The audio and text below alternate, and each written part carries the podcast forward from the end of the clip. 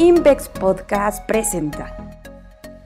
Hola, soy Monserrat Antón y me da mucho gusto poder tener la oportunidad una vez más de usar este foro para platicar sobre el mercado de capitales. En esta ocasión me gustaría hacerlo desde el punto de vista de la profundidad del mercado accionario en México. Y con profundidad me refiero al número de empresas listadas en nuestro país y las alternativas de inversión en activos locales. Y es que ha habido noticias interesantes en este sentido en los últimos días que me parece ameritan atención. Por un lado, en días recientes se daba a conocer la intención de la empresa de alimentos Bafar de salir a bolsa. Y esto fijaba una expectativa positiva sobre la llegada de nuevos nombres y alternativas de inversión en nuestro país, al reactivarse un mercado que no había visto anuncios de este tipo desde hace varios meses.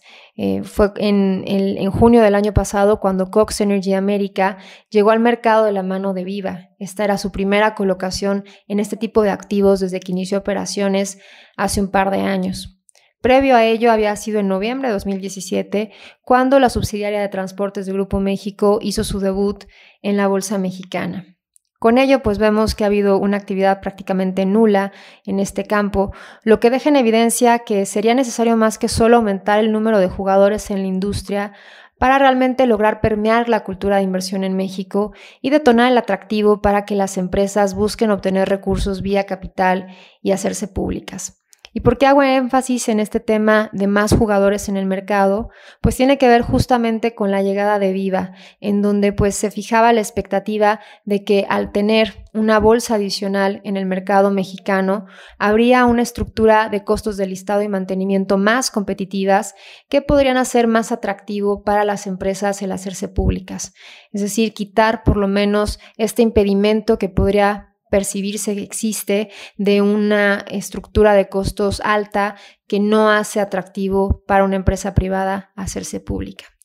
Sin embargo, lo que estamos viendo es que pues es evidente que el tema del costo no es el único factor de decisión y por ello vemos que los objetivos que existían o con las metas que existían de llegar a un mercado mexicano con cerca de 200 empresas listadas pues eso no se está concretando. Inclusive este número de 200 empresas listadas, pues parece poco respecto a otros mercados desarrollados. Sin embargo, era una estrategia, pues en cierta forma tal vez un poco ambiciosa y que hoy vemos no, no se está logrando concretar. Y así, con esta poca actividad en el mercado de capitales, encontramos que pues ha sido un mercado que por muchos años ha estado dominado por las mismas compañías. Si nos fijamos en el valor de capitalización de las empresas más grandes en la Bolsa Mexicana de Valores de 2015 a la fecha, vamos a encontrar que poco ha cambiado en esta muestra. Aunque se muevan de posición en el ranking, han sido indiscutiblemente América Móvil, Walmex, FEMSA, Grupo México, Grupo Financiero Banorte las que han tenido mayor relevancia. Es decir, no solamente es que pocas empresas lleguen al mercado accionario mexicano, sino que además son empresas que no logran mover en, medida importante a aquellos que son pues, los jugadores más grandes de nuestro mercado. Y me refiero a jugadores más grandes de nuestro mercado en función a su nivel de capitalización. Y aquí pues claramente Estados Unidos no puede ser un punto de comparación con México, ¿no? Eh, y esto tiene que ver con diversos factores. Ya pueden ser culturales, lo relacionado con la innovación, la madurez del mercado, el acceso al financiamiento, incluso diría yo hasta temas burocráticos y de protección a la propiedad intelectual. Sin embargo, la actividad que vemos en Estados Unidos ha sido totalmente diferente a la que vemos en México y por ponerlo un poco en contexto, hay métricas que hablan que en los últimos años, en particular en 2020, se realizaron más de 400 ofertas públicas iniciales en dicho país, lo cual pues claramente habla de una profundidad totalmente distinta a la que existe en México. Y aquí lo interesante es que el mercado mexicano no solamente no está creciendo a estos ritmos tan relevantes como los de sus pares internacionales, sino que además está encogiendo. Y es que a la posible llegada de Bafar, esta noticia que les comentaba hace un momento, pues también esta noticia va acompañada de la salida de dos emisoras que además eran recientes en el mercado mexicano. Lala, que inició a cotizar en 2013, y Santander en México. Y bueno, aquí pueden existir motivos particulares que detonan esta decisión de salida en ambos casos y distintas aristas, y tal vez el análisis no puede ser tan simple, pero creo que es, relevante o, llama la atención el sobreprecio que se paga por los títulos en relación a su cotización en la bolsa. Y bueno, claro está que para participar en una oferta, pues la prima tiene que ser atractiva, porque si no, pues no se va a detonar ese interés de los accionistas actuales de entregar sus acciones.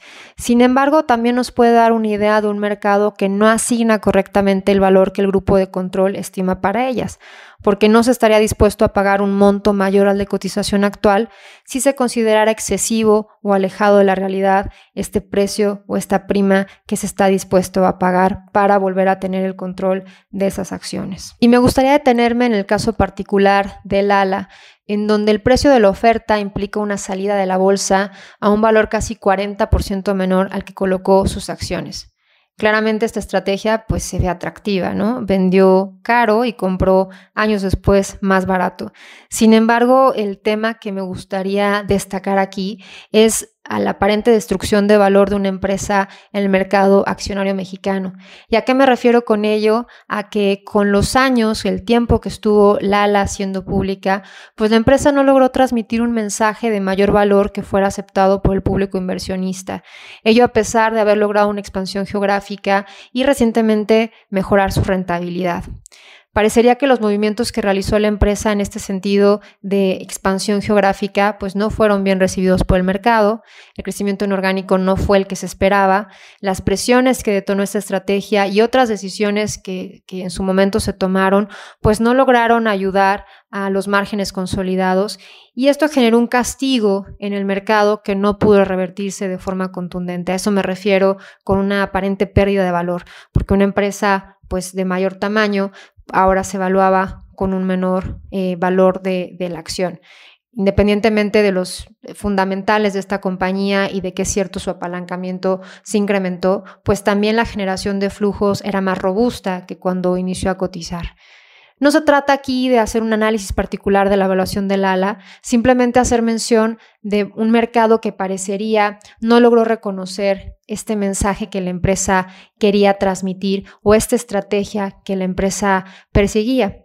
Y aquí me parece también que se arroja uno de los principales puntos que me gustaría tocar en este, en este podcast, y es que sin duda una de las desventajas de las empresas públicas es que deben cumplir con las expectativas del mercado, que a veces son cortoplacistas. Y me refiero a cortoplacistas a que están enfocadas en los resultados del trimestre actual y tal vez no en la visión de largo plazo o la estrategia que la administración confía detonará valor más allá de unos trimestres.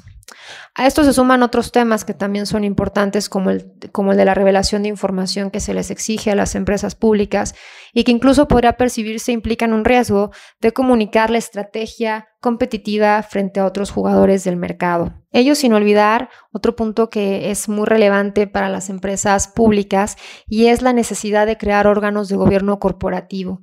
Y esto puede tener el interés de una compañía de ir al mercado accionario más allá de los costos que se pueden lograr reducir con la competencia, como lo decía hace unos momentos, por la llegada de Viva.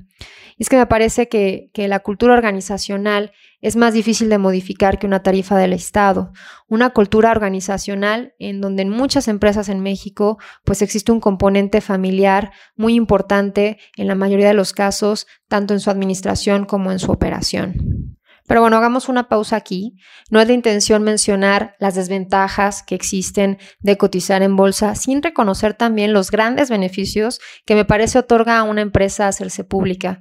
Por mencionar algunos, la institucionalización, el acceso a formas más favorables de financiamiento en el largo plazo, el posicionamiento que ello implica como una imagen de los más altos estándares de transparencia en el manejo de la empresa y del conflicto de intereses. Y es que es evidente que si no existiera valor en esta figura de financiamiento, pues no veríamos el potencial que existe en otros mercados como Estados Unidos, al que hacía referencia al inicio de esta conversación. Y el objetivo de esta discusión no está en analizar las ventajas y desventajas en que una empresa sea pública. Ello podría ser foro de discusión en otro momento y con más detalle de estas particularidades. Por otro lado, no quiere decir que el deseo de permanecer privadas implique que se trate de empresas ineficientes o mal manejadas, ni mucho menos. Ni tampoco parece que la poca actividad en la bolsa local sea falta de innovación o liderazgo empresarial en el país. Aunque es cierto que estamos aún lejos del nivel de tasas de éxito de empresas de nueva creación respecto a otros países como Estados Unidos. Basta recordar el caso de éxito de Kavak, esta empresa de compra-venta de autos seminuevos que ha sido noticia en últimos días y que fue llamado el primer unicornio mexicano. Se le reconoce así a nivel mundial a las compañías que superan la evaluación de mil millones de dólares antes de salir a bolsa.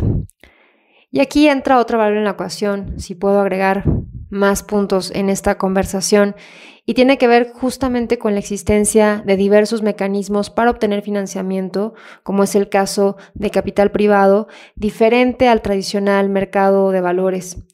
Y sin duda otras herramientas financieras con distintos grados de complejidad que buscan reducir los costos y tiempos de una oferta pública inicial. La salida natural de muchos inversionistas en estos esquemas es el propio listado en bolsa, por lo que no sería descartar que estos movimientos se dieran hacia adelante. Sin embargo, el tema aquí está en que pues, el mercado de capitales local sigue sin tener esas posibilidades de lograr nuevos nombres en el mercado local. Y aquí hay otra idea que me gustaría compartir y es que hoy existen opciones para operar desde México títulos globales a través del SIC, el Sistema Internacional de Cotizaciones, una plataforma en donde se pueden negociar acciones o fondos cotizados, los llamados ETFs, listados en otras partes del mundo. Y en los últimos 12 meses, de acuerdo con cifras de Bloomberg, esta plataforma representó cerca del 50% del valor operado dentro de la Bolsa Mexicana de Valores. Con ello, pues se da una oferta complementaria que permite, en cierta forma, dar alternativas ante un mercado que, como decía en México, pues es muy reducido. Y es que si comparamos eh, la expectativa en México de llegar a 200 empresas listadas, un número de emisoras que aún no es una realidad, contra más de 2.000 títulos, ya sea acciones globales o ETFs en el SIC, pues hace evidente el amplio universo de inversión, así como la posibilidad de participar en sectores que no existen en México, como ha sido recientemente el auge de las tecnológicas. Sin un cambio evidente en la oferta de emisoras mexicanas, pues la tendencia apunta a que el mercado local seguirá siendo poco atractivo y quedaría rezagado frente a mercados más desarrollados. Sin duda hay otro factor que merita mención, aunque no sea el foco a desarrollar en esta conversación que ya se vuelve un poco larga, y es la propia profundidad del mercado, ahora visto desde el punto de vista de los inversionistas locales, no de la oferta de emisoras locales, sino de la demanda de inversionistas locales y que esto pueda servir como apoyo para detonar más atractivo en las empresas de volverse públicos al precisamente existir una mayor demanda en el país por sus activos.